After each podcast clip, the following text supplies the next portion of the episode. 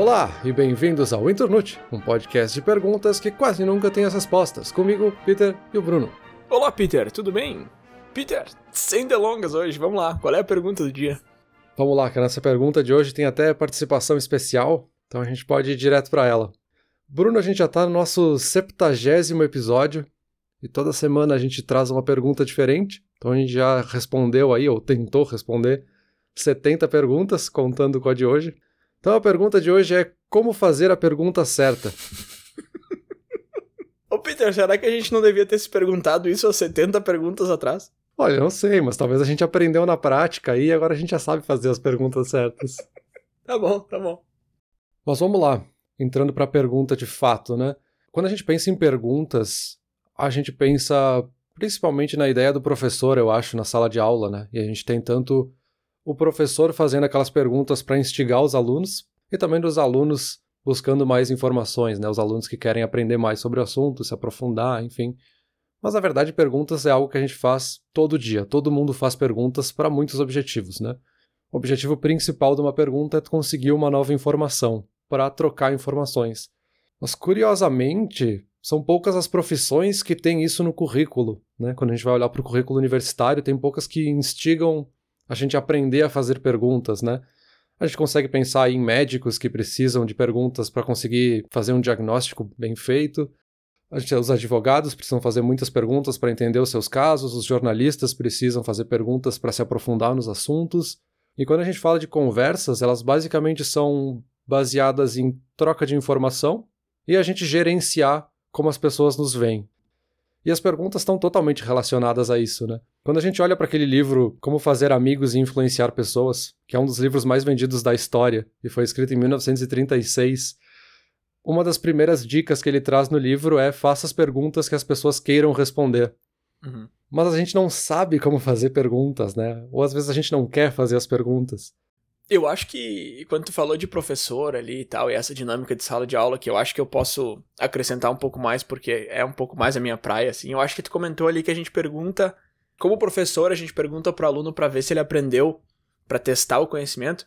E sim, essa é uma parte bem importante. Eu lembro que quando eu tava fazendo meu curso para ser professor, a minha professora me perguntava o tempo todo. Ela ensinava um negócio, mostrava um negócio, e aí fazia uma pergunta para ver se eu realmente tinha entendido aquilo. E eram perguntas que para mim soavam muito toscas. Uhum.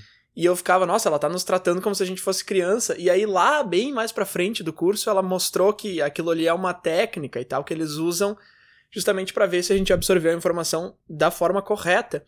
Mas eu ainda me sinto muito mal de fazer esse tipo de pergunta para checar o aprendizado, porque realmente parece que tu tá tratando os teus alunos como crianças, assim, dependendo de como que tu faz a pergunta. Uma outra coisa que ela fazia muito é dizer qual a página que a gente tinha que ler e perguntar de volta, pra gente responder. Ah, página 70. E, e esse tipo de pergunta também eu achava muito ruim, assim, mas que realmente faz bastante sentido. Agora, ensinando com a turma, eu vejo quão importante isso é, porque eu falo para eles a página e às vezes eles acharam que entenderam, vão pra página errada, fazem o exercício errado. Isso é uma coisa que não acontece muito na minha aula, assim, porque justamente eu faço isso de checar e fazer essas perguntas e ficar instigando e tal. E claro, eu também fico sempre em cima ali, eu não dou o exercício e vou embora fazer outra coisa. Então, se eles vão para algum lugar errado, eu posso trazer de volta pro lugar certo, mas a pergunta realmente é bastante importante para ver se o cara entendeu certo, mas também é importante para ensinar, sabe? Uma, uma maneira que a gente usa bastante na escola onde eu trabalho é o aprendizado por descoberta. Então, eles têm alguns, algumas metodologias ali, a gente mescla todas elas durante a sala de aula. A mais normal é aquela da explicação, né? Explicação, explicar como é que funciona, modelar, de repente, fazer alguns exercícios juntos. Eu gosto bastante desses, desses dois formatos. Mas a pergunta também, essa descoberta eu acho muito interessante, que é perguntar para os alunos. E às vezes eu fico, sei lá, uns 10, 15, 20 minutos da minha aula com os alunos guiando, sabe? Eu só fazendo perguntas. E aí, de novo, eu me sinto meio mal porque parece que eu tô passando meu trabalho para eles, assim. Parece que eu tô, ó, oh, eu não vou ensinar vocês, vocês que se ensinem. Mas não é isso. Eu que tô aqui na, comandando o esquema, que tô aqui na, na direção, eu sei exatamente por que eu tô fazendo isso, que é justamente eu tô fazendo uma pergunta que eu acho que eles meio que sabem a resposta, mas não muito. Uhum. Então tem que achar essa linha ali, né? Tem que se balancear. E. Enfim, falei tudo isso só para dizer que eu concordo contigo que a pergunta é importante para ver se o aluno aprendeu, mas também é uma ótima ferramenta de, de ensino, de aprendizado em si. Exato, perfeito. Claro, né? A gente está falando aqui que perguntas certas, né? As perguntas elas nos ajudam para tudo, para muitas profissões. Desde a gente conhecer uma pessoa nova e a gente fazer as perguntas para se relacionar com elas e criar um vínculo com essas pessoas. A gente tem estudos justamente que mostram que as pessoas que perguntam mais nos seus primeiros encontros, né, nos primeiros dias que está conhecendo uma pessoa, criam vínculos muito mais fortes do que as pessoas que ficam focando muito na resposta e não querem muito perguntar. E também serve, a gente falou aí de médicos, advogados, jornalistas, mas a gente podia falar de negociadores que usam as perguntas de uma forma de influenciar às vezes as respostas que eles querem. Então tem formas diferentes de usar as perguntas de acordo com a necessidade. Mas eu acho que aqui a gente vai acabar se baseando mais na sala de aula, porque ela acaba sendo um ambiente muito propício para as perguntas, porque a gente tem justamente essa dualidade da relação do professor e do aluno, que os dois fazem perguntas com objetivos diferentes, né? E então acaba sendo um bom laboratório aí para a gente pensar. Uhum. E aí, pensando nisso, justamente, eu trouxe um amigo meu, estava conversando com ele, ele é professor de física. Quando a gente fala de física, essa lógica de fazer as perguntas certas, né? De que a pergunta é mais importante que a resposta em si, ganha muita força. Essa questão da descoberta que tu comentou também, né, da aprendizagem pela descoberta, também está muito ligada à física, porque quando a gente pensa em física pela primeira vez, vamos dizer assim, parece uma coisa muito abstrata, muito distante. Mas a física, na verdade, é tudo que está à nossa volta, né? Tudo que existe é física, de certa forma. É, então eu conversei com o Sérgio aí, que é professor de física, e eu pedi alguns insights deles de como é que as perguntas são usadas justamente para aprender e para ensinar, né? Como fazer a pergunta certa, né? Acredito que se fosse uma resposta assim com uma fórmula, seria algo muito utópico, uma coisa muito redonda. Então eu acredito que existem caminhos e possibilidades, uh, dependendo de vários fatores, circunstâncias. E na minha profissão como professor, eu costumo, e na minha prática pedagógica, eu gosto de fazer as perguntas uh, tentando aproximar os estudantes dos conhecimentos prévios do que eles têm de física, que é a minha disciplina, no dia a dia deles. Então, acredito que num primeiro momento, a pergunta certa é a pergunta que, como resposta, valoriza o que o estudante, o que o adolescente já tem como conhecimento, seja ele prévio, seja ele do seu dia a dia, que também não deixa de ser um conhecimento prévio. Uh, mas isso parece ser muito fácil, né? É importantíssimo que o professor tenha o grande domínio do conhecimento ali do, do que vai ser desenvolvido, porque é o professor aí, nesse caso, que acaba muitas vezes guiando e direcionando o estudante para um caminho ali para ele conseguir adquirir experiências com essa pergunta, né? Uh, seja essa experiência respondendo de uma forma efetiva a tua pergunta, ou seja, tu entendendo que aquilo que tu buscou não dá conta de responder. Então, eu acredito muito de que a pergunta ela precisa ao mesmo tempo direcionar, mas ao mesmo tempo ela precisa deixar o estudante num, num momento aberto com possibilidades para que ele consiga construir e não apenas talvez jogar ali na internet ou fazer uma leitura simples e conseguir a resposta. Enfim, tantas coisas. Então, se a gente direciona mais ainda com uma pergunta, fica mais uma vez limitado. E as escolas e as perguntas não devem limitar.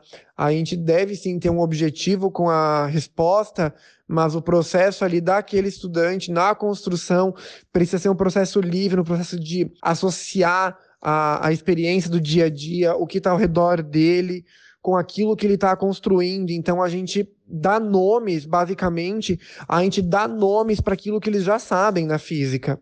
Porque a física estuda o universo, a física estuda o que está no nosso dia a dia. Então acaba que para esses estudantes a gente acaba dando nome muitas vezes para as coisas que eles já sabem. Então não é muitas vezes um conhecimento novo, talvez são palavras novas e talvez junção de conceitos que talvez eles não conseguiam fazer. Então, por isso que deixar uma pergunta um pouco mais aberta pode tornar essa experiência significativa. Então, eu gosto de dizer que a pergunta certa é a pergunta que acolhe. E que acolhe nos dois sentidos. Que acolhe tanto o que o estudante já sabe, mas também que acolhe aquilo que ele não sabe. Porque se ele sabe que ele não sabe, ele vai buscar. Então, acredito que seja esse o principal ponto. Cara, muita coisa interessante ele falou aí. Eu fiz várias anotações aqui pra gente conversar, diversos pontos que eu quero focar aí na, na fala dele.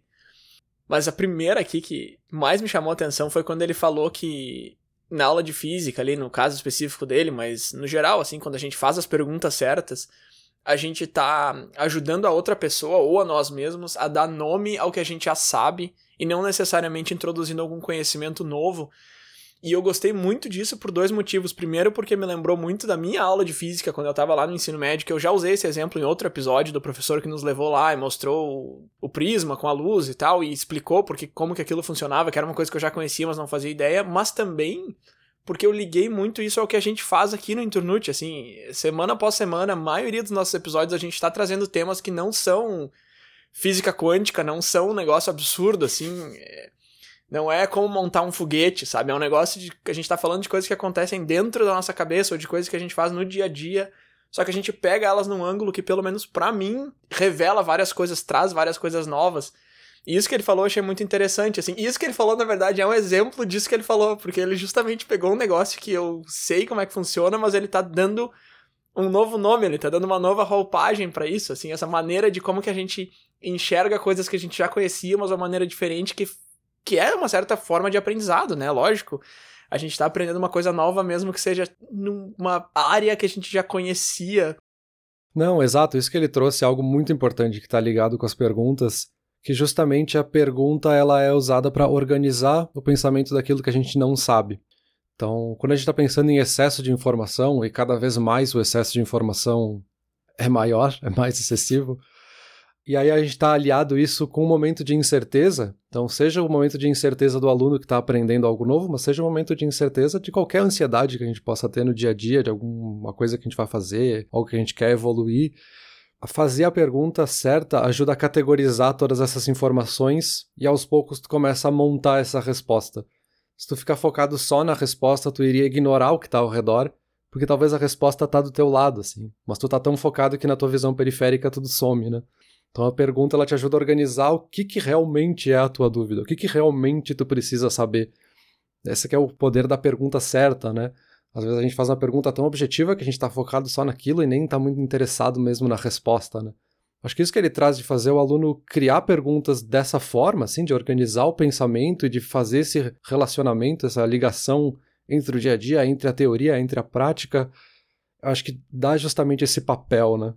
Perfeito, eu acho que tu colocou isso de uma maneira fantástica. Agora, só para ilustrar esse teu comentário, essa semana ainda eu vi uma frase do Rockefeller que eu achei muito boa, que ele fala: "Não tenha medo de largar o bom para buscar o ótimo". Eu acho que isso tem tudo a ver com o que tu tá falando, assim, quando a gente tá num momento de grandes mudanças na vida e a gente fica nessa fase de incerteza, de ah, será que eu vou, será que eu não vou, e essa, essa ideia de sair da zona de conforto e tal.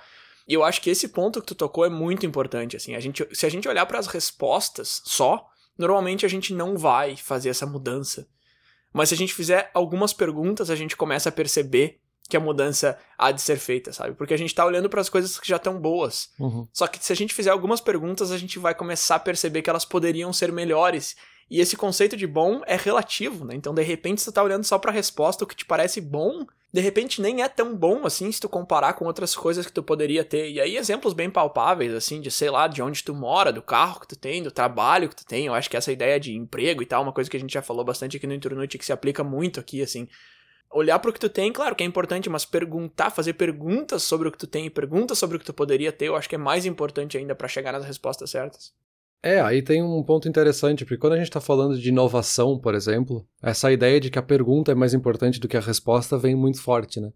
Que quem está inovando não pode pensar no que já existe, ele tem que pensar em algo novo, justamente.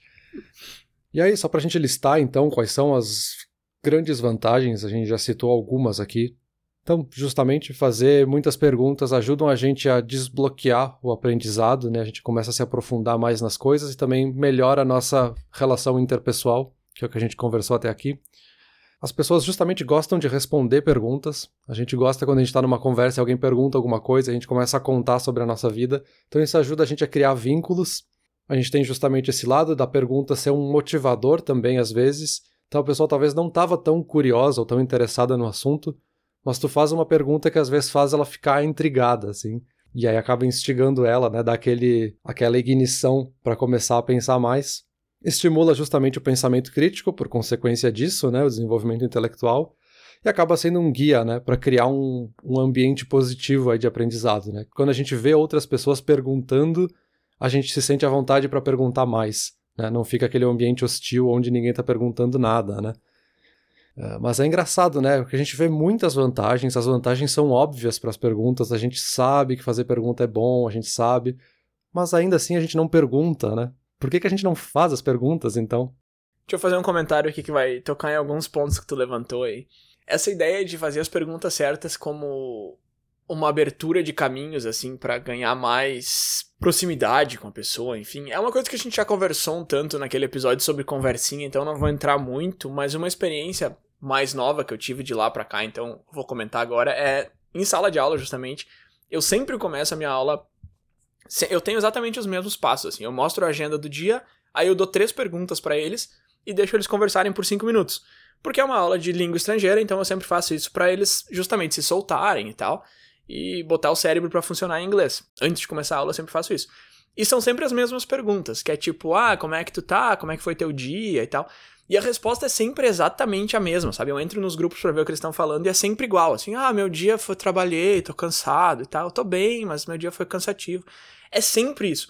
Só que aí eu pego alguma coisinha que alguém falou ali e aí eu faço uma pergunta mais personalizada, assim, e, cara, eles se abrem completamente, assim, começam a falar e falam, falam, falam. E eu dou aula para intermediário. Então, assim, tu tem que ver que é uma galera que nem domina o idioma ali, mas mesmo assim, quando é uma pergunta que interessa a eles, eles fazem de tudo para responder, eles vão além. Então, por exemplo, eu vi alguém ali falando que, ah, no final de semana agora eu vou dar uma estudada, porque minha mudança tá chegando perto. Aí depois eu perguntei pra essa pessoa, ah, tu vai se mudar, tá vindo pro Canadá e tal. Cara, mas a pessoa saiu falando assim, ó, mas falou tanto que eu cheguei uma hora que eu tive que cortar para poder continuar a aula, sabe? Então eu acho que isso ilustra muito, assim, essa ideia de que se tu faz a pergunta certa, tu consegue chegar em lugares que tu nunca imaginaria, assim. E aí, essa última coisa que tu comentou, que a gente quer fazer as perguntas, mas a gente não faz, também é muito engraçada, assim, é muito caricata, porque eu tenho agora, sei lá, uns 12 alunos eu tinha essa semana. E uns 8, eu acho, pretendem se mudar para o Canadá. Tem uns dois que já estão aqui, um tá vindo mês que vem, tem outros que já tem planos sólidos para o ano que vem, e, e tem uns que meio que tem a ideia, assim. E, cara, eles não me perguntam nada nunca, assim. E aí, se algum aluno faz alguma pergunta sobre Toronto, sobre o Canadá no geral, começa a vir uma cascata, assim. E aí, de novo, fica 30, 40 minutos deles fazendo perguntas sobre como é que são as coisas aqui, como é que funciona, como é que é Toronto. E aí tudo que é tipo de pergunta, assim, sobre imposto, sobre qual é o melhor bar, sobre qual é o melhor mês para vir, e vem, vem pergunta que não para, assim. Só que isso acontece, sei lá, uma vez a cada três meses, sabe? Porque precisa ter o primeiro aluno vir e fazer uma pergunta. E parece que tem uma barreira, assim. E eu sou super aberto com eles. Eu falo muitas vezes, assim, ó, se vocês tiverem qualquer pergunta, podem perguntar. Eu moro em Toronto já faz anos e tal mas essa pergunta não vem, assim, essa primeira pergunta não vem. E ela sempre que ela vem, nos raríssimos momentos que ela vem, ela traz muitas juntas, assim, ela traz uma enxurrada. Então isso é bem uma caricatura desse, desse teu comentário. É, isso é bem interessante. Eu acho que a gente pode justamente pensar aqui, então, por que, que a gente não pergunta, né? Quais são os motivos para a gente não perguntar, né? O primeiro motivo é egocentrismo. Então, a gente tem essa ansiedade, essa vontade de querer sempre impressionar os outros com as nossas ideias, com os nossos pensamentos e não pensa em perguntar para os outros o que, que eles acham. Assim. O exemplo clássico é a gente pensar numa entrevista de emprego, a gente está tão focado em, ah, vão me perguntar tal coisa, eu vou responder tal coisa porque eu tenho que impressionar essa pessoa, e a gente não faz perguntas sobre a empresa, por exemplo, né? E aí, quando a gente olha para estudos, a gente vê que, em média, quem pergunta mais do que o entrevistador acaba tendo resultados melhores no final, porque mostra interesse, mostra que a pessoa se desenvolveu ali ao longo da conversa, enfim, mostra mais confiança. Então esse egocentrismo nos priva às vezes de fazer perguntas, né? A gente não chega nem a pensar em fazer a pergunta por causa disso. Uhum. Um outro motivo é a apatia. Então às vezes a gente pode simplesmente não se importar em fazer a pergunta. A gente até pensou na pergunta, mas ah, também não quero saber a resposta. E também porque a gente fica tentando antecipar que a resposta vai ser entediante, então eu não vou nem perguntar. Uhum. O que acaba sendo uma falha, né? Porque pode ser que a resposta seja incrível, que seja algo que tu nem imaginava, né? Tem um pouco de excesso de confiança também atrelado a isso, né? A gente achar que já tem o conhecimento, então não vou perguntar porque eu sei a resposta. E daqui a pouco tu estava errado, então tu tá deixando de fazer uma pergunta que ia te ensinar mais porque tu acha que já sabe, né? Tem a preocupação, que eu acho que é o que vem com mais frequência aqui quando a gente pensa em por que não perguntar, e acho que em sala de aula isso tem uma força muito grande, né? Essa preocupação de que se eu fizer uma pergunta errada, vai parecer que eu sou incompetente, né? Vai parecer que eu não sou tão bom quanto os outros, então é melhor eu não perguntar para não parecer que eu sou ignorante, né? E aí, já na sala de aula, assim, se a gente pensar numa criança de 4 anos, elas fazem em média 300 perguntas por dia. E quando a gente chega num aluno de ensino médio, essa média de perguntas já chega a quase zero em alguns casos. Isso está relacionado a essas preocupações, a esse excesso de confiança e outras coisas, mas também está relacionado à metodologia de ensino, né? que em muitos casos a gente está preocupado mais na resposta, preocupado em saber se o aluno decorou aquela coisa e se ele perguntar, ele vai ter justamente essa pressão de que, ah, perguntou porque não sabe, então está errado. E a gente não tem métodos também para que o aluno faça essa descoberta, né? Geralmente o método é o aluno perguntar, o professor vai dizer a resposta é essa ou não sei e vamos para a próxima página. Então não tem um método para ele ir desenvolvendo essas perguntas. Então aos poucos isso vai tirando a vontade de perguntar e isso obviamente sai da sala de aula, né? Extrapola a sala de aula e vai para a vida pessoal, né? Vai para outros campos do dia a dia onde ele acaba deixando de fazer perguntas. Eu ia justamente perguntar se isso é uma coisa mais cultural ou biológica mesmo. Eu acho que foi o Neil deGrasse Tyson, aquele físico que falou. Tem uma frase dele, eu acho que é dele, na verdade. Depois eu posso até dar uma pesquisada aqui para botar o, a citação certa, mas ele fala alguma coisa do tipo: ah, quando tu vai numa turma de crianças na escola, eles fazem perguntas muito interessantes quando tu diz que tu é físico. Eles te perguntam por que, que a grama é verde, por que, que o céu é azul, coisas importantes, coisas que são muito, muito legais, assim. E quando tu vai visitar uma turma de ensino médio, eles não te fazem pergunta nenhuma. E isso me marcou muito, essa citação, assim, e, e, de fato, assim, eu, eu mesmo era assim. Quando a gente é criança, a gente pergunta tudo o tempo todo, né? E quando a gente é mais velho, a gente meio que dá uma parada. Mas eu acho que não é só a escola que. É, eu, eu acho que sim, eu acho que ajuda. Mas eu tenho a impressão que a gente já falou sobre isso em algum outro episódio, essa questão assim de tu perguntar quando tu é criança e tu começar a não receber muita resposta, e aí na escola eles já estarem meio como um não quero usar a palavra burro, mas vamos lá. E, mas eu acho que não para por aí, sabe? A gente, eu lembro da gente ter falado sobre isso nesse viés da educação, mas eu acho que depois no ambiente profissional isso também acontece. Ok, numa entrevista de emprego tu faz várias perguntas e ser bem visto e tal. Mas quando tu já tá trabalhando, se tu faz perguntas, vamos supor que tu tá num, numa posição e tu tem alguma coisa ali que tu vai fazer de vez em quando, só que sei lá, passa seis meses e tu nunca fez essa coisa e aí tu precisa fazer pela primeira vez. E aí tu pergunta pro teu supervisor ou pra algum colega, eu não sei, cara, eu vejo assim, isso em várias indústrias aí que eu já trabalhei, eu vejo isso como uma prática meio mal recebida, sabe? Eu não vejo esse acolhimento assim, ah, tá vindo uma pergunta, que bom que tá vindo uma pergunta. Isso é uma prática que eu já vi em vários lugares, assim, desde escola, faculdade, trabalho, em diferentes empresas, diferentes indústrias, esse momento em que a pessoa faz uma pergunta e a resposta até vem, assim, mas ela vem bem atravessada, sabe? E eu sou muito mais de ser perguntado alguma coisa do que a pessoa chegar e dizer, bah, fiz tudo errado, me ajuda a resolver aqui porque eu fiz um negócio que eu não sabia. Que, claro, acontece também, lógico, não é um grande problema, dependendo do, do, erro que for, mas eu prefiro que a pergunta venha antes e todo mundo. Aí é que tá, todo mundo fala isso, né? Ah, eu prefiro que tu me pergunte do que, que tu faça o erro. Só que aí tu chega para fazer a pergunta e tu toma um tapa na cara. Exato, eu acho isso engraçado, assim, porque a gente cria esse gap justamente cultural de deixar de estimular as perguntas mas quando a pessoa está no mercado de trabalho, fazer as perguntas acaba sendo essencial.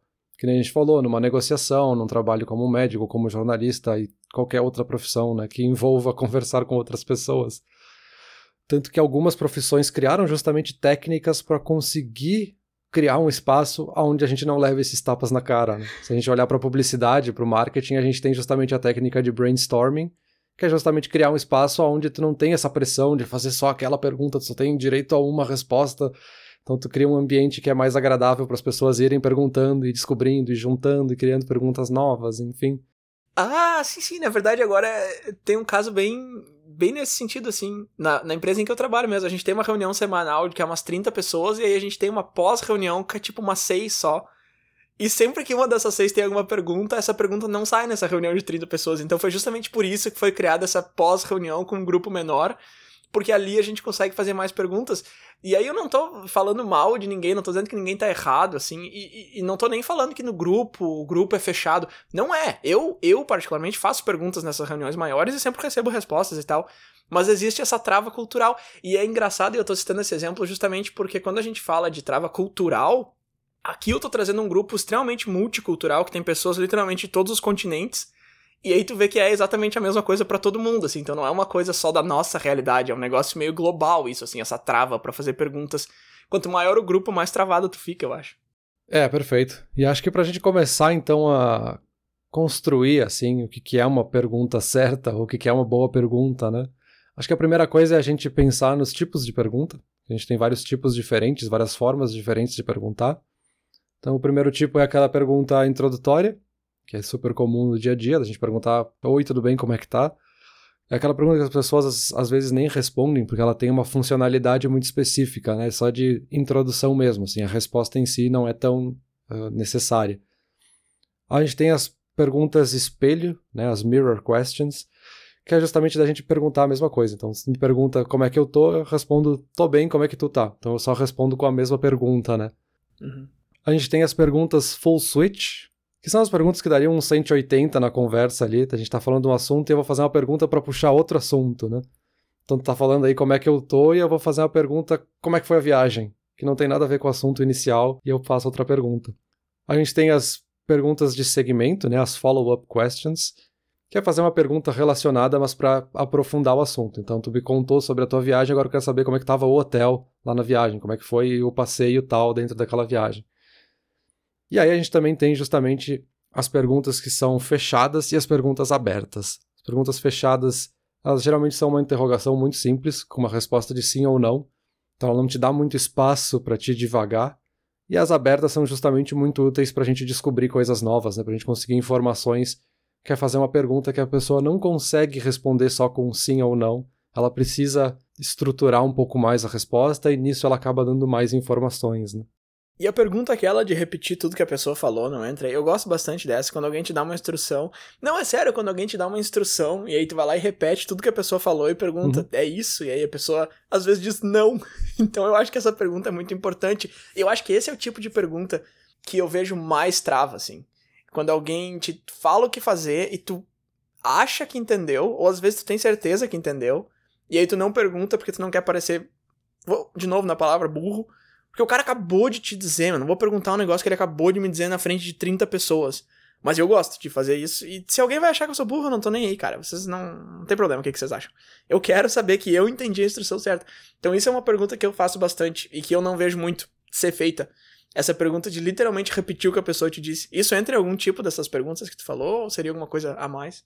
Isso entra na parte de taxonomia, na verdade, que é uma pergunta que a gente faz de conferência, é uma pergunta de ah, conhecimento então, eu peguei aqui, tem várias formas da gente categorizar isso, mas tem a taxonomia de Bloom, que resume super bem esse assunto, e ele vai ranqueando os níveis cognitivos que a gente tem para diferentes tipos de perguntas. Então, essa de conferência seria com o nível cognitivo mais simples, que é simplesmente verificar se o conhecimento que tu tens, tu lembra da mesma informação da mesma forma. Uhum. Depois disso, a gente tem as perguntas de compreensão, que são aquelas que tentam com que o aluno ou com que a outra pessoa traga as mesmas informações mas não com as mesmas palavras. Então eu quero que ele construa de outra forma esse mesmo conhecimento. Depois a gente chega no terceiro nível, que é o de aplicação. Então é fazer uma pergunta para ver como é que ele aplica o conhecimento que ele acabou de adquirir. Depois a gente tem as perguntas de análise, que são aquelas que fazem com que o conhecimento seja quebrado em menores partes para diagnosticar uma situação ou explicar alguma relação entre diferentes coisas.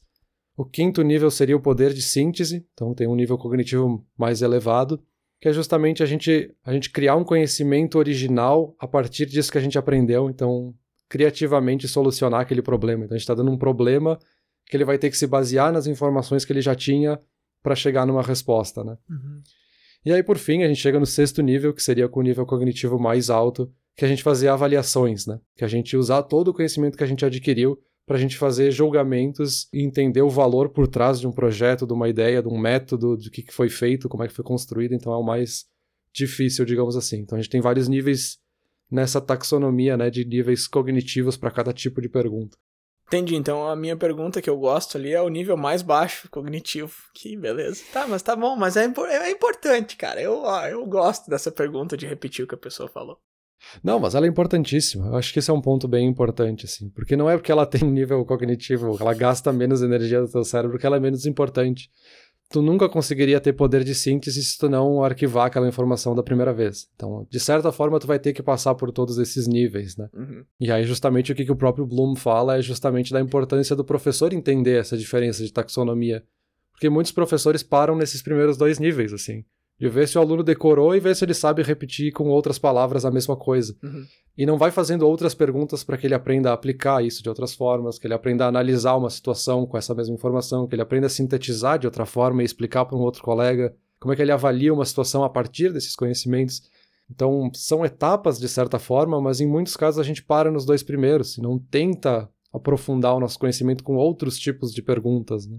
Isso me lembrou de uma citação de um livro chamado How to Teach English ou Como Ensinar Inglês, que é o livro base, pelo menos para a metodologia que a gente usa na, na escola em que eu trabalho. E que já no primeiro capítulo ele fala assim que o que faz um bom professor, a pergunta é essa assim, o que, que faz um bom professor? E ele fala que bons professores se importam mais com o aprendizado do aluno do que com o ensino que eles estão passando. Isso eu acho muito interessante, porque tecnicamente são dois lados da mesma moeda, né? O que, que tu tá ensinando e o que, que o aluno tá aprendendo. Mas eu acho que esse foco no outro lado, no que, que o aluno está aprendendo e não no que eu estou ensinando, é muito interessante. Eu acho que isso tem muito a ver com isso que a gente está falando, assim, de fazer a pergunta certa e deixar aquela pessoa desenrolar, entender e fazer e tal, e buscar, e ter certeza que essa conversa ou que essa troca está funcionando pro, pro teu interlocutor mais do que está funcionando para ti, porque por consequência vai funcionar para ti também, se funcionar para ele. Sim, isso entra justamente em um dos pontos que é muito importante de como fazer as perguntas certas, que é o que, que a gente quer com essa pergunta, né? A gente quer simplesmente saber se eu ensinei o que eu queria ter passado ou eu quero saber se ele aprendeu o que eu passei. São duas coisas diferentes, né? Uhum. Eu acho que isso faz a gente pensar assim de como é que a gente não pergunta, né? Como é que a gente não faz a pergunta certa. Uma é justamente essa ideia da gente que no, no texto que eu li aqui fala muito em guiar a testemunha, né? Uhum. Em vez da gente tentar buscar a resposta, a gente está fazendo uma pergunta já presumindo uma resposta então essa pergunta não vai ser boa o suficiente, porque tu vai limitar a quantidade de informações que vão vir. Isso pode acontecer em sala de aula, né, da gente fazer uma pergunta só para conferir se ele decorou o que tinha que decorar, não para saber se ele realmente entendeu o conceito que está ali, né? Uma outra forma de não fazer é a gente limitar as perguntas com poucas respostas. Então a gente está dando uma pergunta com duas opções, com três opções, uma pergunta só com sim ou não. Então talvez tenha outras opções que tu não considerou e aí tu não incluiu na tua pergunta, sabe? Talvez tu tá limitando a poucas respostas. E uma outra forma errada é tu não tentar esclarecer as coisas a partir da pergunta, que volta lá para aquela tua pergunta de repetir a mesma coisa que a pessoa falou em tom de pergunta, né? Porque sem perguntar, tu fica talvez com receio, no fim tu não vai ter a informação certa. Tu vai ter que chutar depois, eu acho que ele quis dizer isso e vou fazer a tarefa dessa forma, e depois tu vai descobrir que não, tá? E acabou fazendo tudo errado, né? Sim. Então a gente tem formas erradas de fazer a pergunta. Mas eu não sei quão fácil é tu perceber que tu tá fazendo a pergunta de uma maneira errada e consertar ela. Eu me lembrei muito daquele episódio que a pergunta que eu te fiz era: vivemos numa simulação? Porque vivemos numa simulação é uma pergunta de sim ou não. Então não é uma pergunta fechada. Vivemos numa simulação, a resposta certa seria sim ou não. Quando na verdade a pergunta correta não seria essa. A pergunta correta seria alguma coisa mais na linha de qual a chance de estarmos vivendo numa simulação ou algo assim. Então eu poderia ter reformulado a pergunta. Claro que aqui é um exemplo que isso não cabe, porque eu sei que a gente vai fazer um episódio de 40 minutos, independente da pergunta ser fechada ou aberta. Mas em algum outro cenário, assim, de repente isso faça uma maior diferença. É, isso é uma coisa que passa muito na cabeça de quem trabalha com pesquisa, né? Pesquisa de campo ou questionários, né? Montagem de questionários da gente cuidar para não influenciar uma resposta na pergunta ou fazer uma pergunta para que a pessoa centralize em algumas respostas, né? Então, Uhum. vai depender da metodologia aí que está sendo usada na pesquisa. Uhum. Eu acho que com isso a gente pode entrar, então, como é que a gente aprende a fazer boas perguntas. E aí, uma das coisas que vem por primeiro é a gente simplesmente perguntar mais. Esse é o primeiro passo, assim. Só começa a perguntar mais. Porque é que nem a gente começar a praticar um esporte novo. Tu não vai ser o melhor jogador de basquete da história no primeiro dia que tu pegar uma bola de basquete na mão. Então tu precisa ir praticar e jogar a bola no lugar errado muitas vezes antes de aprender qual é o jeito certo de colocar a bola. Assim. É uma memória muscular que a gente está fazendo ali no cérebro para aprender a perguntar. Então o primeiro passo é simplesmente perguntar mais.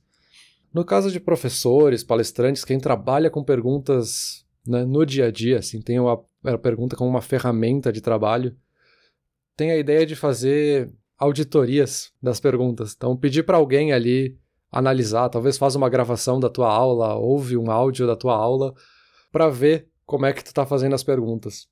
Tem um estudo aqui que mostra que 90% dos professores focam só nesses níveis mais baixos cognitivos. Então, só no primeiro e segundo nível de memória e reconhecimento. Nossa. Isso, em muitos casos, é porque o professor nunca se deu conta. Né? Obviamente, não é por mal que o professor não está entrando em níveis mais profundos. Então, esse é um passo que acaba sendo muito interessante, assim, simplesmente se ouvir e ver o que, que eu perguntei, né?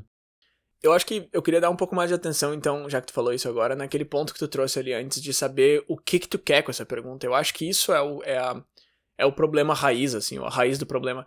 É, de por que, que os professores às vezes ficam só nesses dois primeiros níveis. Porque essa ideia de que tu precisa passar o conteúdo e ver se tu realmente passou o conteúdo é meio que teu objetivo quando tu é professor, mas na verdade o objetivo não é esse, né, Peter? Eu, quando eu comecei a dar minha primeira aula, meu objetivo era esse. Eu tenho essa unidade para passar essa semana e eu vou passar. Só que à medida que eu fui conversando com os meus alunos e prestando atenção no que eles estavam falando, eu comecei a perceber uma coisa que, claro, é óbvia, mas eu comecei a perceber de fato, assim, na pele, é que quem tá aqui, pelo menos no meu caso, quem tá aqui para aprender inglês, eles têm um objetivo muito forte, é um negócio muito grande, sabe? A maioria das pessoas ali quer se mudar para outro país, quer fazer uma mudança na vida gigante. Algumas pessoas precisam do inglês para para avançar na carreira e tal. Então, quando eu começo a perceber isso, eu começo a mudar o meu objetivo. Porque na verdade eu começo a mudar a minha percepção sobre o objetivo deles. Mas então eu começo a mudar o meu junto. E eu começo a perceber que aquela minha aula ali é uma coisa que a pessoa que tá ali precisa para mudar a vida e tal. Não é uma coisa que eu preciso para passar o conteúdo, entendeu? Para mim aquilo ali é o meu trabalho. Para ela aquilo ali é uma mudança de vida gigante. E eu acho que isso serve para a escola também, sabe? Claro, a criança não vai para a escola para mudar de vida ou para conseguir um trabalho melhor, a criança vai para a escola porque ela tem que ir. Mas, mas cabe também, sabe? Aquilo ali é o primeiro contato que tu tá tendo com o mundo real do aprendizado e tal. E eu acho que o professor às vezes acaba focando muito nisso de eu preciso passar esse conteúdo, ao invés de focar em aonde é que os meus alunos vão chegar com isso, sabe? É, essa seria justamente a próxima etapa, assim, pra gente evoluir as nossas perguntas. É justamente pensar nos objetivos. Uhum. Mais especificamente, a gente pode pensar se o nosso objetivo é cooperativo, então a gente está tentando construir algo junto, ou solucionar uma tarefa juntos, solucionar um problema juntos, ou é competitivo. E aí o competitivo a gente pode entender mais no tom de comparação, né? Não um contra o outro, né? Uma informação contra a outra. Uhum.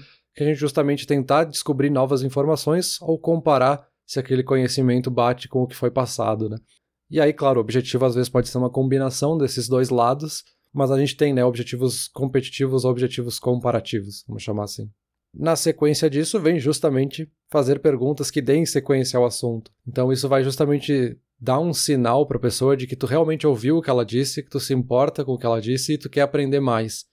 Aí entra o ponto justamente da gente tentar manter as perguntas sempre abertas e a resposta ser mais profunda. Tem um estudo bem interessante aqui que perguntou para os pais das crianças o que, que eles acham que é a coisa mais importante para as crianças. E aí eles deram uma lista de respostas. 60% deles falaram que o mais importante para as crianças é que elas aprendam a pensar por conta própria. E aí, quando fazem a mesma pergunta sem dar uma lista de respostas, menos de 5% chegaram na resposta que eles tinham que pensar por conta própria. Então, isso é só um exemplo para ver o quanto a pergunta influencia a resposta. Uhum. Então, isso também acaba influenciando muito, assim. Uh, esse é um ponto que talvez seja mais difícil e a gente começa a entrar nos níveis mais complexos de perguntas, que é a gente entender como é que a gente faz a sequência certa de perguntas.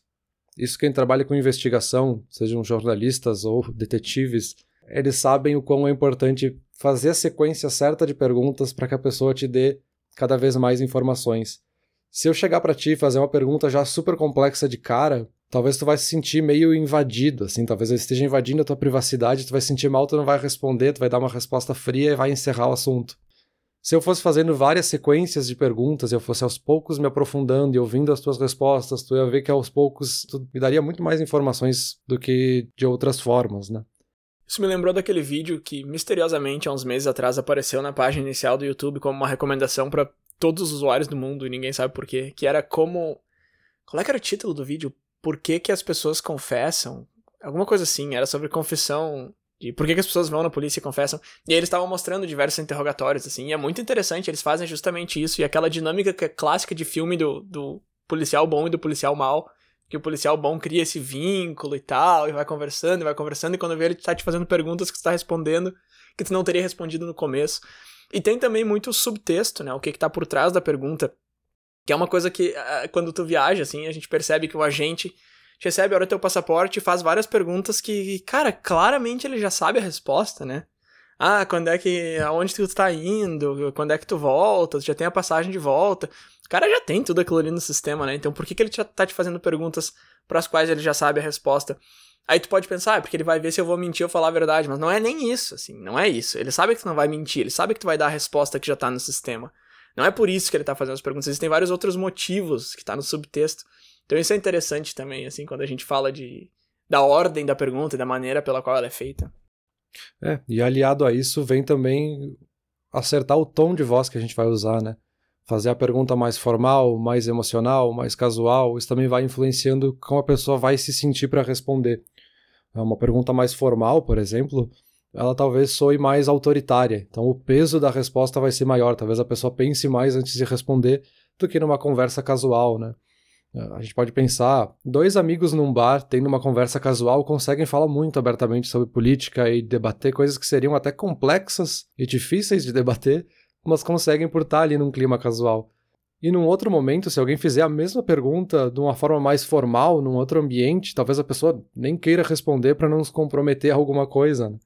Isso lembra muito aquele nosso episódio de ideias, né? Que as ideias para as empresas mais maravilhosas do mundo nasceram numa mesa de bar e não numa sala de reuniões.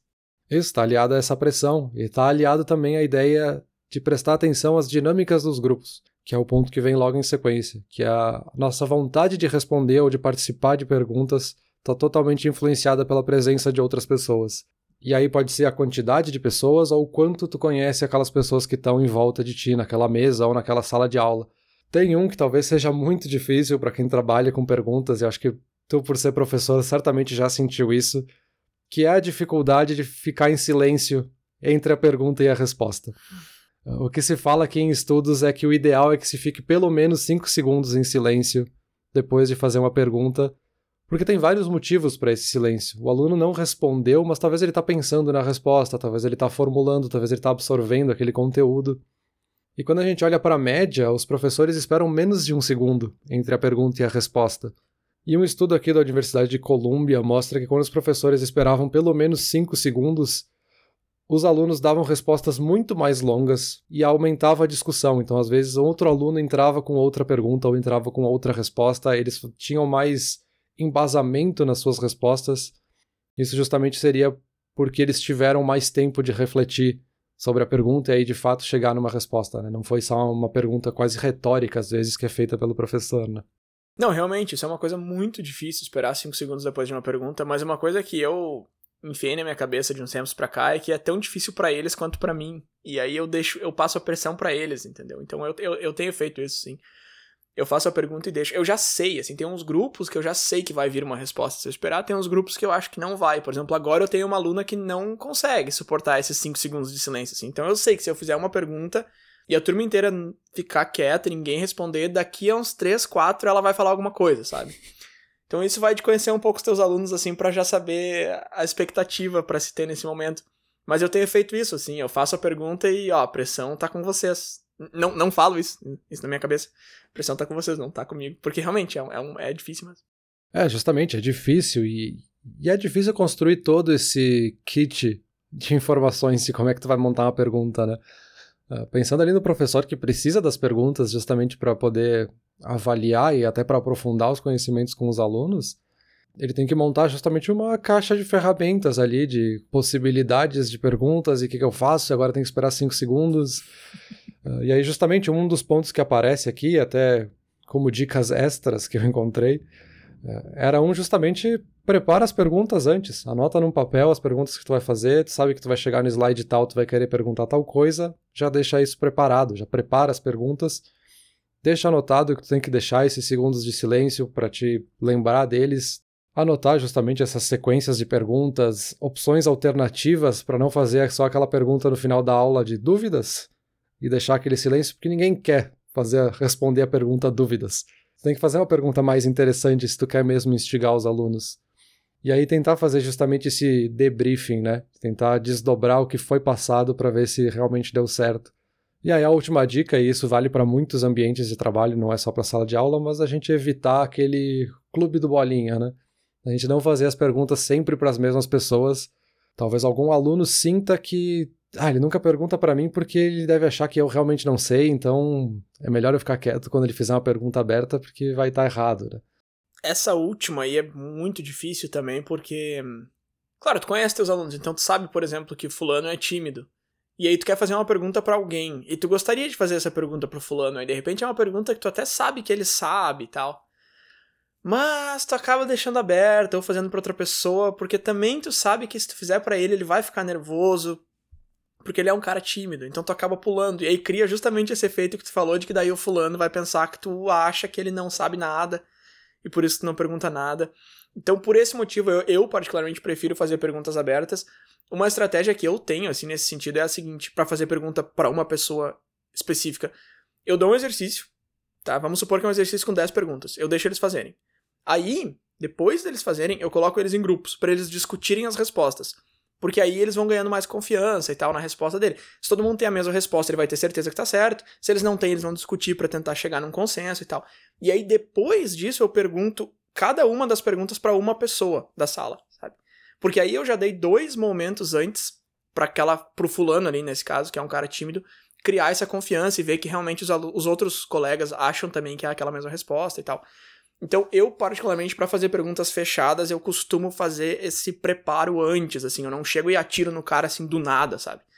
A não ser quando é no começo da aula ali, que eu já vi que alguém falou alguma coisa no, no, na primeira conversa que eu achei interessante, aí eu puxo e tal. Mas ali é mais descontraído, não tem certo ou errado. Quando é uma pergunta de certo ou errado, eu costumo fazer isso, assim. Se eu não faço isso, eu, eu costumo deixar aberto. Mas realmente, esse é um ponto bem que tem que ser levado em consideração, esse clube do bolinha, como tu falou aí.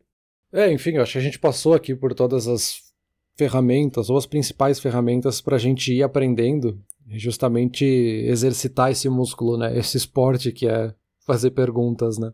Uh, e aí, claro, depois a gente tem que ir se forçando um pouco, eu acho, a fazer mais perguntas e aprender as perguntas. Uma das coisas que eu vi aqui que eu achei muito interessante é que a maioria das pessoas não entende o valor de fazer as perguntas certas. Elas acham que não é tão importante quanto a resposta ao mesmo tempo em que, depois de que a pessoa ouve as vantagens e aprende as vantagens, era óbvio que fazer as perguntas certas é melhor. Então, fica um pouco esse paradoxo, assim, de que todo mundo sabe, mas todo mundo sabe depois que ouve, sabe? Vira óbvio depois que eu já sabia. Tem um livro aqui que eu achei muito interessante do Timothy Ferris, que se chama As Ferramentas dos Titãs, onde ele pesquisou várias pessoas de sucesso e aí ele pesquisou sucesso em diferentes tipos de carreiras, então eh, empreendedores de sucesso, ele olhou para atletas de sucesso, cientistas, e ele foi ver o que, que tinha em comum. E o que ele viu que tinha em comum era que justamente era a forma com que eles faziam perguntas, ou a frequência com que faziam perguntas. E ele dividiu em duas coisas principais. Essas pessoas, elas não têm medo de parecer idiota, então eles não têm medo de perguntar, não entendi, pode me explicar de novo? Não entendi, me explica de novo, o que, que é isso? Como é que funciona? O que, que é? Eles não têm esse medo que muitas vezes a gente tem. E eles não têm medo de fazer perguntas absurdas, perguntas que não fariam sentido nenhum em um contexto. Que isso também a gente evita muitos casos, né? Ah, não vou fazer uma pergunta de por que, que é verde. Ah, todo mundo sabe que a grama é verde, não vou perguntar. Parece um pouco absurdo, mas eles não ignoram esse tipo de pergunta. E aí uma conclusão que se traz é que justamente pode ser que com todo o volume de perguntas que tu faça, 90% vai ser um lixo, assim. Não vai te levar a nada, não vai servir para nada fazer essas perguntas. Mas sem esses 90% de perguntas inúteis, tu não teria esses 10% de perguntas que são muito boas, que te deram coisas muito boas. Então volta lá pro começo de que se eu não perguntar, eu nunca vou saber a resposta. Né? Eu posso aqui ficar quieto e nunca errar na pergunta, nunca fazer a pergunta errada, mas eu também nunca vou ter a possibilidade de fazer a pergunta certa. Eu nunca vou ter a possibilidade de ter algo novo, né? Eu nunca vou ter esses 10% porque eu tô com medo dos 90% que vão dar errado, né? Cara, mas deixa eu defender os 90% que são lixo aí, porque se eu perguntar por que a grama é verde, tu me explicar e tá, não serviu para nada, mas cara, de repente daqui a 10 anos, quando, sei lá, uma criança me perguntar por que, que o prato de salada tem muito mais verde do que o resto, eu vou saber algumas propriedades do porquê que as coisas são verdes e vou saber explicar. Então eu acho que mesmo as perguntas lixo têm seu valor. E uma coisa que é muito engraçada nisso que tu falou, Peter, é esses dois pontos das pessoas de sucesso, que elas não têm medo de parecer idiotas e que elas não têm medo de perguntas absurdas. Eu acho isso muito curioso porque tu vê esses, essas duas características nos dois extremos do espectro. Tu vê isso em pessoas de muito sucesso, então tu pega aí um Steve Jobs, sei lá, alguém assim, E tu vê isso em criança. Tu não vê isso no meio do caminho, sabe? Tu não vê isso em adolescente, em jovens, tu não vê isso no cara que trabalha ali todo dia das 9 às 5. Uhum. Então, isso eu acho muito engraçado, assim. É, é ou uma coisa ou outra. É ou o cara que recém começou, tá chegando agora, tem 6 anos de idade, ou é o cara que deu muito certo. Só que como é que esse cara que deu muito certo chegou lá? Ele não nasceu assim, né? Ele, ele só não perdeu isso de fazer essas perguntas desde que ele era criança e ele foi crescendo e não perdeu isso. E isso diferencia, né? E, e traz esse sucesso para as pessoas. Eu acho que isso é muito interessante também de perceber. É, eu acho que quando a gente chega num certo ponto da vida, talvez culturalmente a gente dá muito mais valor para aqueles motivos de por que não perguntar. A gente dá muito valor pro nosso egocentrismo, para nossa apatia, para o nosso excesso de confiança, para nossa preocupação em como é que vão ouvir a nossa pergunta. E a gente acaba perdendo algo que é muito importante, né? Que é justamente perguntar. A gente gosta de se vangloriar enquanto raça humana, de achar que a gente é curioso. E o que diferencia o ser humano dos outros animais é que a gente é curioso. Uhum. Mas aí a gente acha errado quem faz as perguntas, né? A gente dá o tapa na cara lá de quem faz as perguntas, né? Exato. Às vezes é um pouco da gente se forçar a fazer mais perguntas já é suficiente pra gente aprender mais, né? Então, fazer as perguntas certas é simplesmente perguntar mais e a gente vai chegar na pergunta certa. Então, Bruno, encerramos por aqui? Não, Peter, peraí, não coloca a musiquinha ainda. Peter, para a musiquinha, eu ainda tenho um monte de pergunta para fazer. Peter, Peter. Olá, ouvinte. Se você gosta do Inturnute, não deixe de compartilhar nas redes sociais e de seguir no Spotify ou no seu aplicativo de podcasts favorito. E se você quiser compartilhar a sua resposta para a pergunta da semana, é só enviar uma mensagem. Muito obrigado, e até o próximo episódio.